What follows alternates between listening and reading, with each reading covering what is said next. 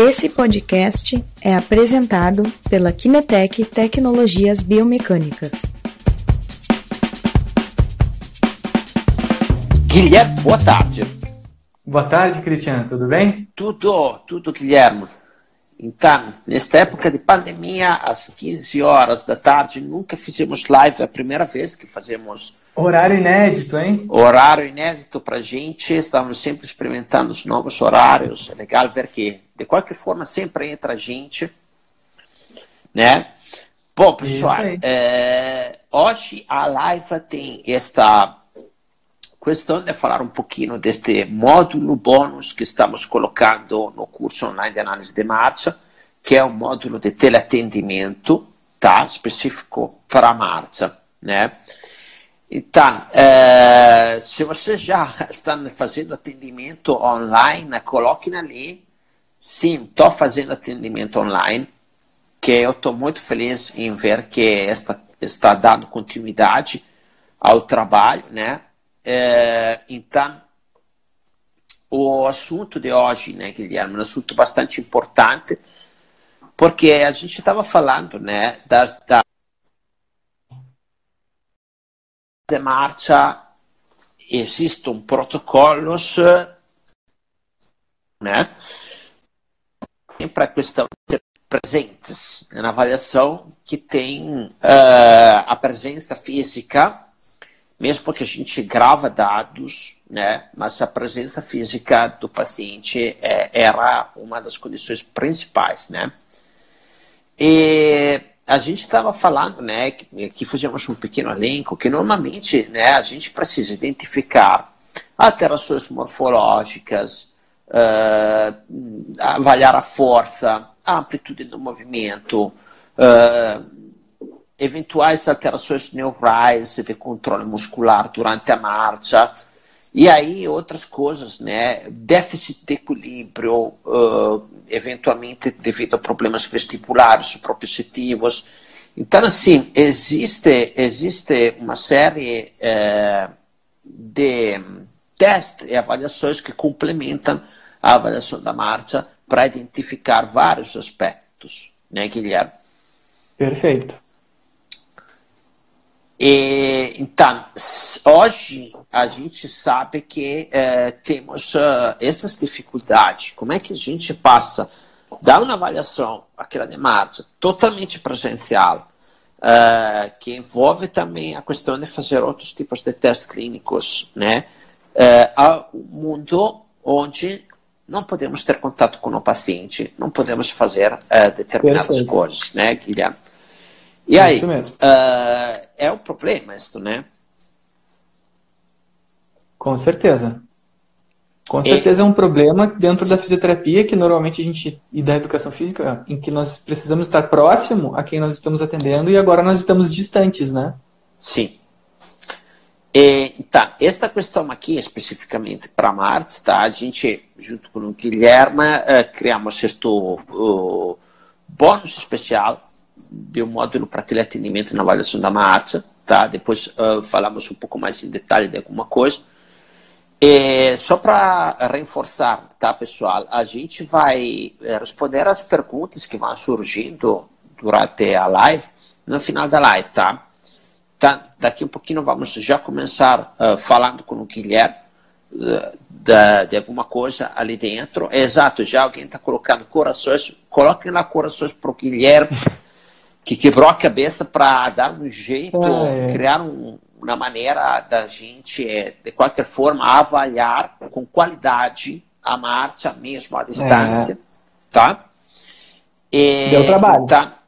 É isso aí, né, Guilherme? Com qualidade, sempre em busca de qualidade. Isso mesmo. Ok. Então, Guilherme, explica um pouquinho como é que funciona este modulino novo que tu chegou a preparar. Então, Christian, uh, esse é um módulo à parte no nosso curso de análise de marcha, mas uh, mesmo sendo só um módulo, ele tem conteúdo suficiente para ser um curso em si, né? Que é a análise de marcha via teleatendimento.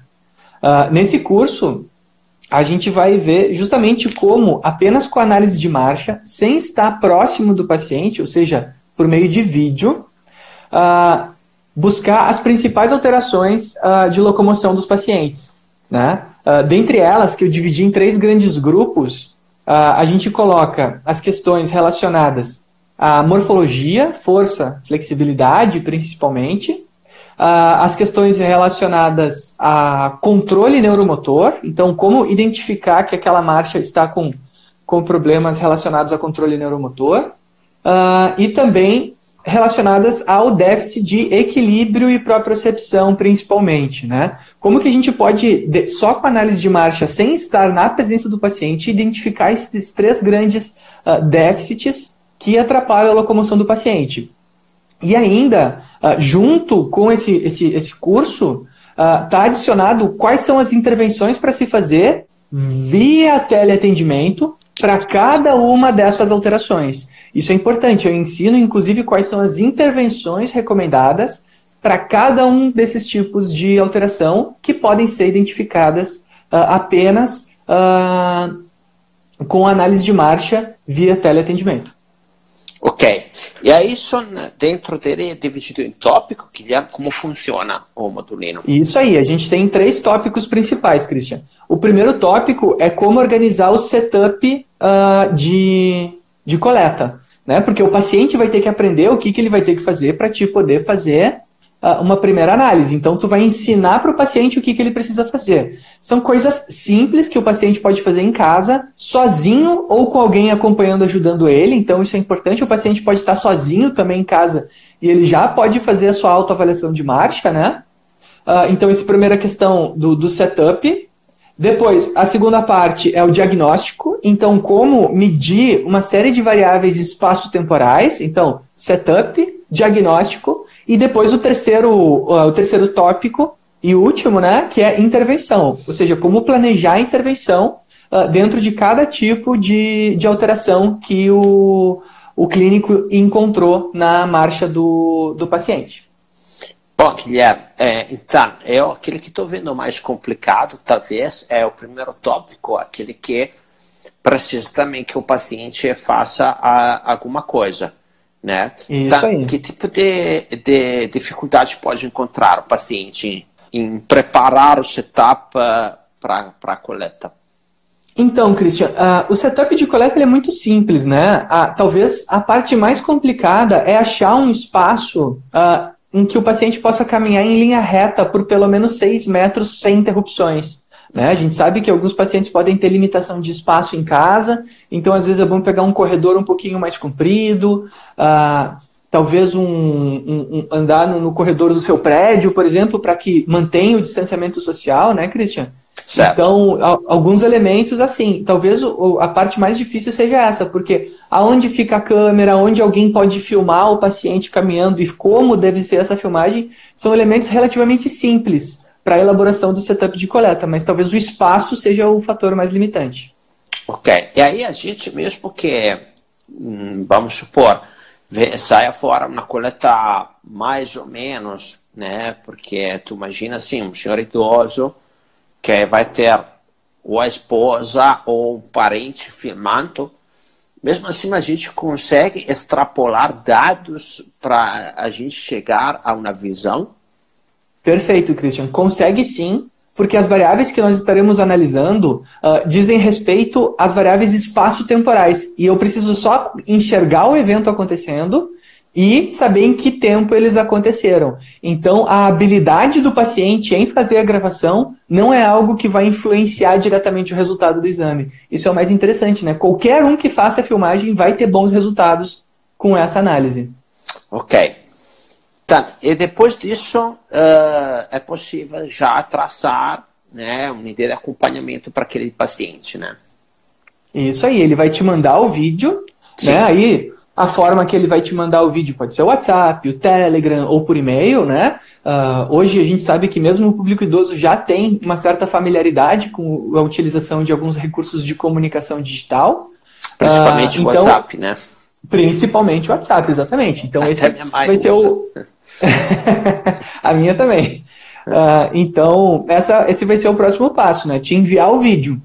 E é a partir desse vídeo uh, que você vai começar utilizar algumas ferramentas, você não vai precisar de softwares especiais, uh, você não vai precisar de equipamentos com grande tecnologia, é um teleatendimento assim para ser resolvido agora, durante essa situação de quarentena em que nós estamos, e com certeza é um primeiro passo para quando a gente sair dessa quarentena, né, para os profissionais poderem oferecer esse serviço como uh, talvez uh, de, de, ponta de entrada, né, de acesso aos pacientes num primeiro momento para oferecer o seu trabalho uh, de intervenção na marcha.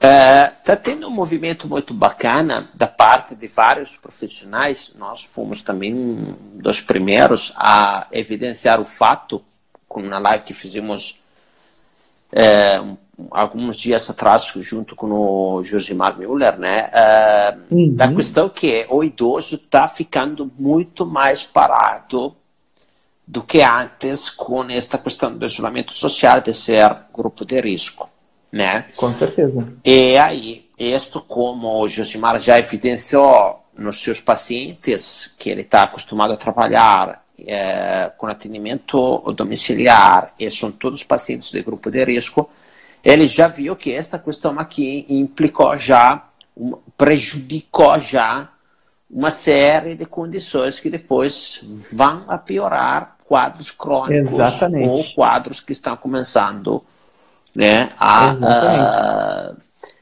esta questão aqui abre uma parêntese muito importante para o mundo da reabilitação em geral, né? Ou seja, depois desta pandemia aqui, nós iremos ter uma massa é, significativa de idosos ou pacientes crônicos que hoje são uh, grupo de risco, né, para para a pandemia, que irá ter uma piora da capacidade motora deles. Sim, a gente né? sabe que em quatro semanas a pessoa já começa a perder a capacidade motora, assim, principalmente sedentarismo, sedentária como nós estamos, né? Exato. Então, esta é a, a bastante significativo, é uma questão também social que a gente tem que cuidar. Então, eu convido todos vocês que atendam e que provavelmente devem ter pacientes idosos, mesmo que não seja o foco ou o nicho principal é, do, do trabalho de vocês, de qualquer forma, de fazer um contato com pacientes uh, que são grupo de riscos, que estão com doenças crônicas ou que são uh, uh, pacientes idosos, de qualquer forma, para salientar a questão que o movimento é importantíssimo para eles Sim. e de quanto seja crucial para eles fazer algumas atividades para se manter é, em movimento. Tá?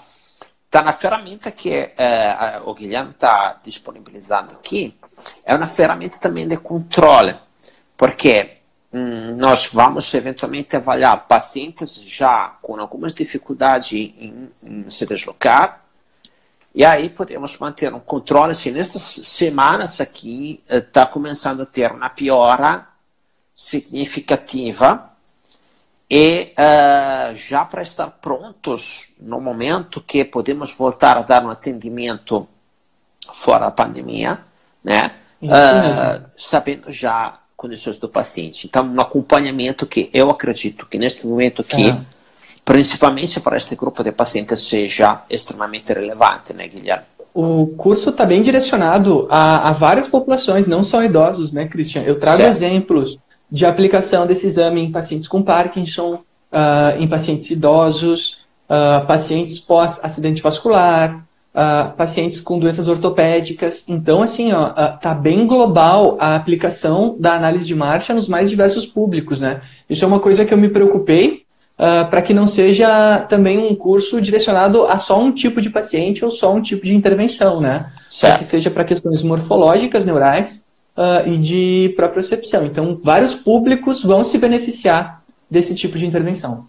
Sim, porque todos vão sofrer com a questão do isolamento social de ficar parados, né, prejudicar uh, a capacidade motora deles, né? Isso mesmo. Muito bom. Então, pessoal, vocês estão achando que esse daqui é um tema relevante para vocês, é um tema que pode ajudar vocês a dar uh, continuidade ao atendimento e principalmente em ter um impacto social relevante, batam lá o corações para o Guilherme, que fez um trabalho para a gente ajudar uh, ajudar em tentar manter né, vivo o nosso, o nosso atendimento, a nossa, uh, a nossa uh, avaliação, estar prontos em proteger os nossos pacientes que precisam se movimentar com mais necessidade que uma pessoa mais saudável, eventualmente. deixa eu ver aqui, né? Ehm, então, vamos, vamos fazer uh, algumas uh, perguntas, uh, só para salientar um aspecto. Se vocês têm interesse neste módulo bônus do curso online, que está atrelado ao curso online, tá? Na, no, nós temos no, no, nosso Instagram, na bio, tem um link. Vocês clicam lá, e em cima tem um botão que é, que é quero participar do grupo VIP. Lá no grupo VIP que vamos explicar os detalhes para uh, acessar a, a este uh, curso online de análise de marcha com o módulo bônus de teleatendimento. Tá? Uh, aí, Guilherme, temos já algumas perguntas aqui. Vamos dar uma olhada, tá? Da brilhante Aninha.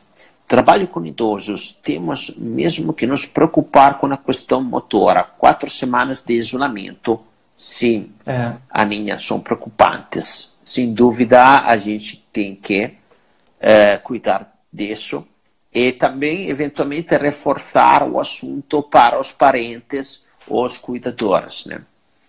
Isso mesmo. Sabe, Christian, que a gente está vendo agora, durante esse momento de, eh, de isolamento, Uh, muitas iniciativas interessantes de programas de exercício voltado para as pessoas em casa, né?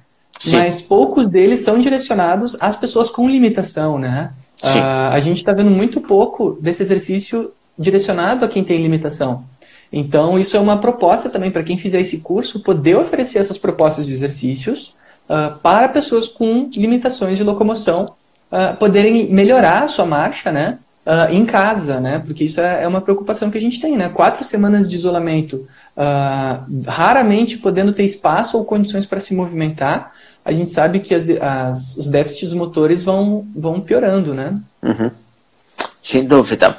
Tem um filme, depois respondemos essa pergunta aqui da, da Mariana. Tem, tinha um filme, como é que se chamava? Uh, agora esqueci o nome. O cara fica preso dentro de uma cela na prisão bem pequena. Não sei se eu conto de Monte Cristo, talvez. É, e aí ele tinha um espaço para andar, acho de quatro passos ou seis passos, uma coisa bem curta, sabe? E ele fica preso um tempão dentro desta, desta cela. Eu me lembro que eu era criança e aí eu vi, estava olhando este filme com, com meu pai e com meu cunhado. Aí, uh, quando liberam o cara, depois preso um tempo, ele sai, aí leva nele a força em cima, no pátio, onde tem os outros uh, prisioneiros, né? E solta nele. E o cara caminha normal, quatro passos, e depois cai.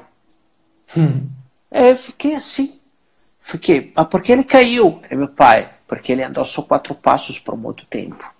Ele não sabia, não, não tinha força para andar mais. Tá? Isso. eu, quando eu penso esta coisa de isolamento social, né? Penso é, aquela, verdade. aquela situação ali. Tá, deixa eu responder a pergunta aqui da, da Mariana. O curso vai ter algum foco para quem trabalha com confecção de família personalizada?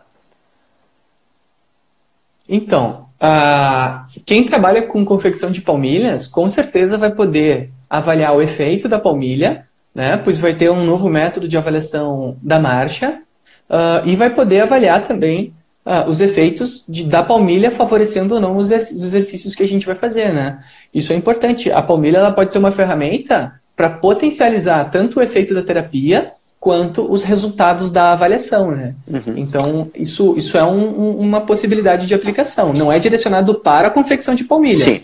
mas para... Não é direto, mas indiretamente Exatamente. vai agregar algumas uh, possibilidades ali. Exatamente. Ok, deixa eu ver aqui se mais alguém tem alguma pergunta. É, por enquanto não. É, então, é, relembrando quem tem interesse em conhecer um pouco mais este módulo sobre teleatendimento que está englobado dentro o curso online de análise de marcha, na nossa bio, uh, no nosso Instagram, você tem um link, lá vai ter uma série de botões, o primeiro botão lá em cima é, é quero participar do grupo VIP. Lá no grupo VIP, que é um grupo de WhatsApp, você tem acesso às informações que a gente vai colocar sobre este módulo uh, específico, tá? Isso aí. Ok, pessoal. Uh, se mais aqui não tem perguntas, hoje acho que o assunto era isso, né, Guilherme? Isso mesmo. Eu agradeço novamente pela, pelo teu empenho, pela tua participação e para compartilhar conosco sempre muito, muito, muito conhecimento. E, então, uh, encerro aqui por hoje. Um grande abraço da minha parte. Tchau, pessoal. Um abraço a todos. Nos vemos no curso, hein? Certo. Amanhã faremos mais uma live. Ah, espera que tem, tem uma pergunta aqui da Priscila. Uh, qual fórmula usar para normalizar os valores de força de reação vertical do solo na marcha e a velocidade interfere nesta fórmula? Ela deve ser alto ou alto selecionada Uau! que pergunta! Sobre hein? teleatendimento na análise de força, temos que. Muito bom, ótima que... pergunta da Priscila, né? Que ah. bacana. Uh, Priscila, olha só, eu vou te ajudar então. Cristian, isso foge um pouco uh, da abrangência do módulo de teleatendimento, onde nós Sim. não falamos sobre força vertical, né? Uh, afinal de contas, para medir força vertical, a gente precisa de alguns equipamentos. Mas a Priscila perguntou a questão de normalização de força vertical, de, de força de reação do solo. A gente sempre normaliza ela pelo peso corporal, então se a força está sendo medida em newtons, uh, tu deve transformar o peso do paciente para newtons também e dividir então o resultado de força uh, pelo peso corporal da pessoa em newtons. E aí tu vai ter a força de reação do solo em pesos, entre aspas, né, em pesos corporais daquela pessoa. Ela se torna adimensional e vira relativa a, ao peso corporal. Uh, e sim, a velocidade tem relação direta com os resultados de análise de marcha. E sempre que a gente avalia a marcha, a gente deve solicitar ao paciente que realize a marcha em velocidade autoselecionada, a velocidade em que o paciente está mais seguro e confortável para caminhar. Certo. Acho que a resposta foi bem pontual, né? E, então, Ok, mais uma. Eu também queria saber como avaliar a marcha de criança com paralisia cerebral. Muitos deles deambulam com carga parcial. Então, talvez aqui ela está colocando com o auxílio de algum uh, andador, uh, etc. Né? Ah, legal. Olha só as perguntas, cara. Estou adorando. Uh, então, André, o, a análise de marcha para crianças com paralisia cerebral talvez seja o grupo que mais se beneficia, né? Hoje da análise de marcha. E assim, a análise de marcha por vídeo para criança com paralisia cerebral, ela pode trazer sim esses benefícios relacionados a equilíbrio, força uh, e controle motor. Então, acho que é um público que pode se beneficiar bastante da análise de marcha que a gente está ensinando no curso, tá? Acho que com certeza uh, isso favorece porque tu vai identificar quais aspectos são mais importantes para fazer esse diagnóstico. Muitos casos clínicos, né, Guilherme, a gente tem Sim. lá no curso, no curso inteiro da análise de imagem. É, no né? curso inteiro, quase, nossa, muitos são de Sim. paralisia cerebral. São de crianças com paralisia cerebral, a grande maioria. Uhum. Tá o curso, para quem trabalha com a uh, paralisia cerebral, sem dúvida, tem muitas informações de bom proveito, principalmente nos casos clínicos. Sim. É verdade. Uh, bom, se... Obrigado pela pergunta. Obrigado, André, pela pergunta. Muito bom. E, de novo, uh, lá na nossa bio tem o link, clica lá, tem um botão quero participar do grupo VIP, clica lá para poder uh, entrar no grupo de WhatsApp do grupo VIP onde falaremos deste bônus especial do, do, do curso online de análise de marcha. Isso mesmo. Então, Guilherme, é isso aí. Obrigado pelas perguntas a todos. Obrigado Guilherme, de novo, pela participação e as tuas colocações fantásticas, como sempre. Muito obrigado. Um abraço a todos, uma boa tarde. E amanhã, 15 um horas, faremos mais uma live, né, Guilherme? Isso aí, amanhã, 15 horas, mais uma live esclarecendo alguns aspectos. Grande abraço.